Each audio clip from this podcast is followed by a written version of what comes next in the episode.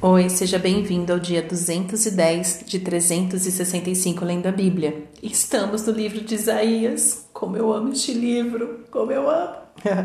Para hoje são os capítulos de 5, 6, 7 e 8. É, o livro de Isaías, como dizer, ele é tão maravilhoso em tantos sentidos, mas vamos ver se eu vou conseguir comentar tudo que eu quero comentar sobre estes capítulos.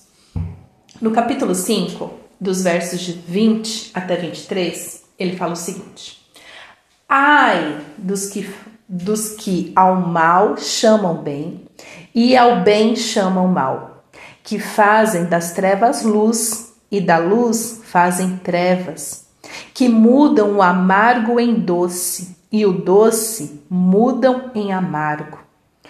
Ai dos que são sábios aos seus próprios olhos e inteligentes ao seu próprio conceito. Ai dos que são heróis para beber vinho e valentes para misturar bebida forte, que por suborno justificam o ímpio, mas ao justo negam justiça. Olha, quando eu, a primeira vez que eu realmente fiz um estudo do livro de Isaías, Lendo mesmo com atenção, passo a passo, eu fiquei, quando eu cheguei nesta passagem aqui, é, eu fiquei assim em êxtase. E ao mesmo tempo eu consegui entender muita coisa na minha vida. Eu tinha acabado de sair de um relacionamento abusivo. E esta passagem especificamente, esses versículos, ele retrata muito bem o que é um relacionamento abusivo, um relacionamento tóxico. Veja bem, ele começa falando no verso 20: Ai dos que ao mal chamam bem, e ao bem chamam mal. Então, uma pessoa perversa é isso mesmo que ela faz. Ela perverte as coisas, né? Ela você está vendo uma coisa ruim, você está vendo que ela está fazendo uma coisa ruim, mas ela mesma diz que é bom, né? Então, o que é um relacionamento tóxico? É uma pessoa que te faz mal, mas ela diz que ela te diz assim: olha, eu estou fazendo isso para o seu bem, eu estou fazendo isso para cuidar de você. Eu estou fazendo isso porque eu me preocupo com você. Só que quando você ouve isso, não é coerente o que você ouve com o que você sente da pessoa, com o que você vê ela fazer, porque ela está sendo má com você, ela está te torturando.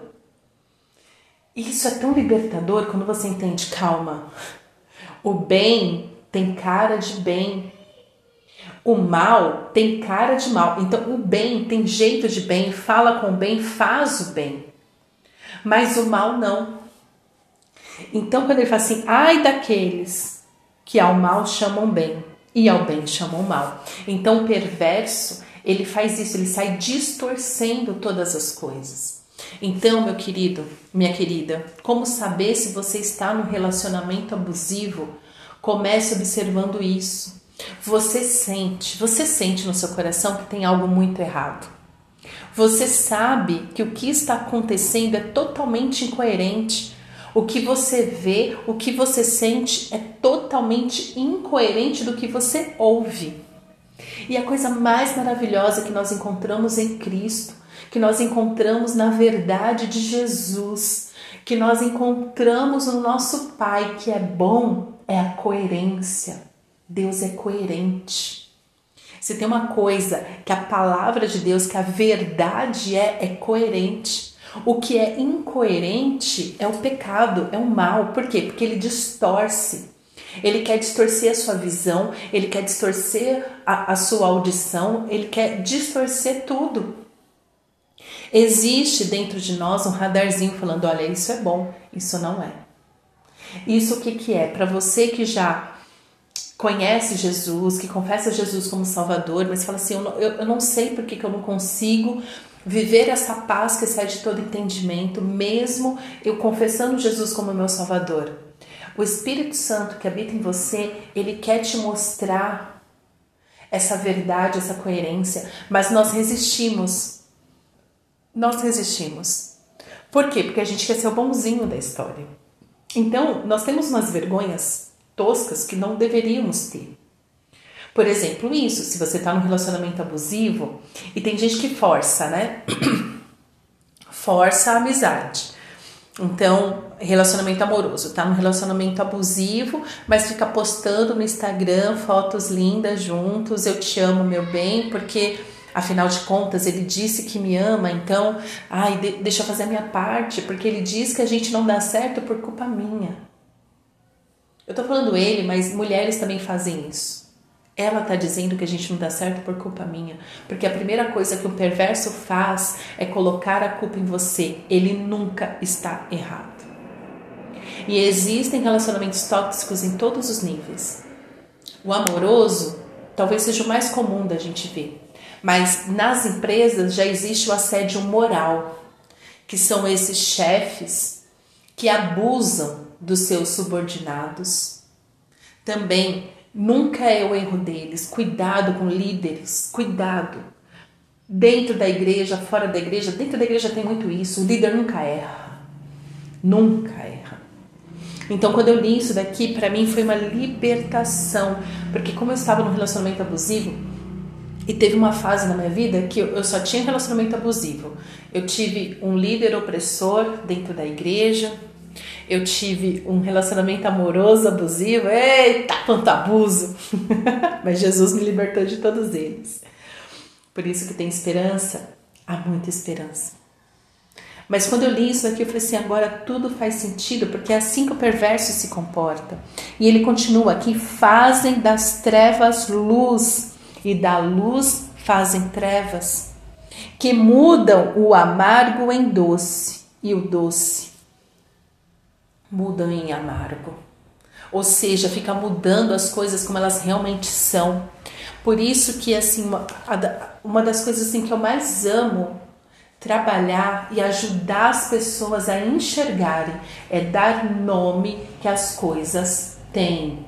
O doce é doce, o amargo é amargo. Quando Jesus transformou água em vinho, ele transformou. Aquilo não era mais uma água que parecia ser vinho, não. Ele mudou num vinho e o melhor vinho. Tanto que a pessoa que experimentou falou: Uau, que vinho é esse? É o melhor vinho. E agora, no fim da festa, na última etapa da festa. Então é isso que Deus faz. Por isso que as coisas têm que ter o um nome que elas têm. O doce é doce. O amargo é amargo. As trevas são trevas. A luz é luz. O bem é bem e o mal é mal. Acabou. Não tem meio termo, meu querido. A Bíblia nos leva para um lugar de equilíbrio. Equilíbrio que nós só encontramos em Cristo no nosso discernimento em Jesus. Porque tem coisas que Jesus vai falar para você assim: avance. Tem coisas que Jesus vai falar: agora espera. Agora fala, agora não fala. Isso é equilíbrio. Mas equilíbrio não é um lugar de dúvida, de ah, eu não tô nem lá nem aqui. É cinza. Não é nem bom nem mal, é mais ou menos. Não existe mais ou menos. Aprenda a dar nome que as coisas têm. Chame o bem de bem e o mal de mal. E olhe sempre a coerência. É, quando o Senhor começou a curar realmente as minhas feridas emocionais, quando eu me abri para isso, de verdade, Paguei o preço, porque tem um preço sim a ser pago. Foram muitas lágrimas derramadas, foram muitas renúncias. Foi reconhecer o quão bobinha eu era. Eu acho que isso para mim foi a maior dor. Falar assim, nossa, como eu era otária, bobinha nesse tempo, Senhor, misericórdia. Mas ao mesmo tempo foi tão libertador de falar assim, realmente, eu fui muito inocente. Eu fiz escolhas baseadas na minha carência, na, na minha ferida de rejeição. Por isso que nada dava certo na minha vida. Porque eu não me movia pela minha identidade de filha de Deus. Eu me movia pelas minhas feridas emocionais, a começar pela rejeição. Então foi muito dolorido, mas foi tão libertador de falar assim: nossa, isso aqui é muito ruim, eu não quero mais isso, não. Então, quando Jesus fala, vinde a mim, vocês que estão cansados e sobrecarregados, eu lhes darei descanso, é sobre isso que Jesus está, fazendo, está falando. Ele está falando assim: você está tentando fazer as coisas na força do seu braço. Você está tentando maquiar as situações para você ficar bem.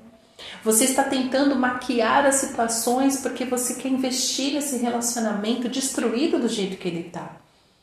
Meu querido, se você não casou ainda, se você ainda não casou, não assinou o papel, para tudo, fala, calma, que relacionamento é esse? Calma aí, vamos por partes. Mas e também, se você já casou, calma aí, vamos buscar a restauração em Deus. Vamos buscar ter um relacionamento saudável. Eu não admito mais esse relacionamento tóxico. E de um jeito ou de outro, você só vai conseguir isso é quando a sua identidade de filho de Deus realmente é restaurada. Eu sou completamente, totalmente contra o divórcio, porque eu sempre acredito na restauração. Mas a restauração é um preço a ser pago. E começa você se conectando com a sua identidade. Porque é na sua identidade de filho que o Senhor pode fazer nova todas as coisas. Inclusive, transformar o seu relacionamento doentio num relacionamento saudável. Porque nele tudo é possível. E Deus ama o casamento. Deus ama abençoar o casamento. É uma coisa que Deus ama fazer é família, é abençoar famílias. Então, talvez também o seu casamento, o seu relacionamento não dá certo porque as suas atitudes estão certas, porque a sua visão está deturpada, você nem consegue orar. Por que, que as coisas têm que ter um nome real? Chamar as coisas do nome que elas têm, para você poder orar. Jesus, eu estou num relacionamento tóxico. Eu percebi que eu fiz escolhas baseadas na minha carência, na minha rejeição, Jesus. Me ajuda. Faz algo novo com isso, Jesus. Cura as minhas feridas, me ajuda, cura minha identidade de filha, de filho. Entende? Por isso, quando você realmente ora a verdade, é aí que você começa a ser liberto. É aí que está a sua libertação. Orar a verdade. Orar é, as coisas como elas realmente são. Chamar, dar nome. Falar, Jesus, eu sou carente. Eu sou uma rejeitada. Ah, Jesus, eu, eu acho que eu que coordeno a emoção das pessoas. Eu realmente acredito nisso. Começa a orar a verdade para você ver se você não começa a ser liberto. Começa. Jesus fala: ah, agora que você deu nome, agora a gente consegue trabalhar junto. Por quê? Porque na medida que você dá nome que as coisas têm, você consegue falar: Jesus me curou, me libertou disso. Por isso é que eu falo tão livremente: Jesus me curou. Porque eu sei que hoje, hoje eu estou liberta, estou curada da rejeição. Mas para ser curada, primeiro eu tive que admitir que todas as minhas escolhas eram a partir disso. Tem outras feridas também, mas para hoje eu só vou compartilhar a rejeição, que eu acho que é o mais comum que todos experimentam, a maioria pelo menos experimenta. Aí ele continua: Ai dos que são sábios aos seus próprios olhos e inteligentes em seu próprio conceito. O que, que uma pessoa sabe aos seus próprios olhos? É aquela pessoa cheia de si, cheia de razão. Eu sei o que é bom. Eu sei. Eu faço. Eu aconteço. Cadê Jesus nessa história? Jesus está vivo e ele, e ele quer intervir na sua história de verdade para fazer todas as coisas novas. Não podemos ser sábios inteligentes segundo o nosso conceito, mas temos que ser sábios inteligentes segundo a palavra de Deus, que é a verdade, que é a luz, que é o que nos liberta. Não adianta nada eu achar que eu sou inteligente, a palavra de Deus fala que eu sou uma tola. Não adianta nada eu, achar que eu sou sábia e quando eu vou ler a palavra de Deus ver que na verdade eu estou sendo bem burrinha, bem burrinha. Entende? Então, hoje eu quero te convidar a ser sábio e inteligente segundo a palavra de Deus, a ser liberto de verdade das suas feridas. Dê um nome, dê um nome real para o que você sente, para o que você pensa. É assim que tem que ser a sua oração. Amém? E que eu queria comentar mais aqui no capítulo 7, por que, que Isaías está tão cheio de referências sobre Jesus? É no capítulo 7, verso 14, que diz: Portanto, o Senhor mesmo lhes dará um sinal. Eis que a Virgem conceberá e dará à luz um filho, e lhe chamará Emanuel. Aleluia! Emanuel que significa Deus está conosco. Deus conosco. Por isso que este é um dos nomes de Jesus, Emanuel, Deus conosco.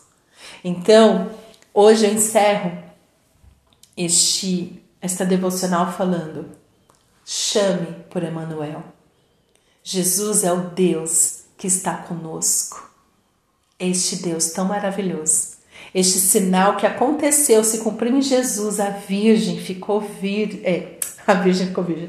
A Virgem concebeu um filho e lhe chamou Emanuel. E por isso que hoje, hoje, nós podemos falar Emanuel, Deus conosco, faz nova todas as coisas.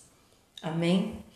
Pai, te agradecemos pela tua palavra, que é a verdade, que nos cura, que nos liberta. Eu quero te pedir, Senhor, por mim, pelos meus irmãos que estão ouvindo este áudio neste momento, Senhor que todos, ó Pai, possam ser constrangidos pela tua luz, pela tua verdade. Ó Senhor, ajuda-nos. Se estamos chamando o mal de bem, o bem de mal, nos ajuda, Senhor, traz clareza. Que toda confusão vá embora. Que toda confusão, ó Pai, vá embora. Vem, Senhor, com a tua luz, com a tua cura, Senhor e, a, e destrói, Senhor, todos os relacionamentos abusivos e transforma, Pai, os relacionamentos abusivos em relacionamentos saudáveis, funcionais, cobertos com teu amor e a tua misericórdia. Para os que são casados, Senhor, leva os casais à restauração. Para os que estão solteiros, mas envolvidos em namoros, que estes namoros realmente terminem, Senhor porque não são namoros que glorificam o teu nome. Se alguém aqui estiver sofrendo isso, Senhor, na sua igreja, na sua empresa, também, ó Pai, vem fazer algo novo nesses relacionamentos, nessas lideranças, nesses trabalhos. Cura, Senhor, a pessoa que está me ouvindo, com a tua graça, com a tua misericórdia, com a tua luz. Que essa pessoa encontre em ti, Senhor, força e discernimento para se posicionar e eliminar todos os relacionamentos abusivos da sua vida. É o que eu te peço, Pai. Em nome de Jesus. Amém.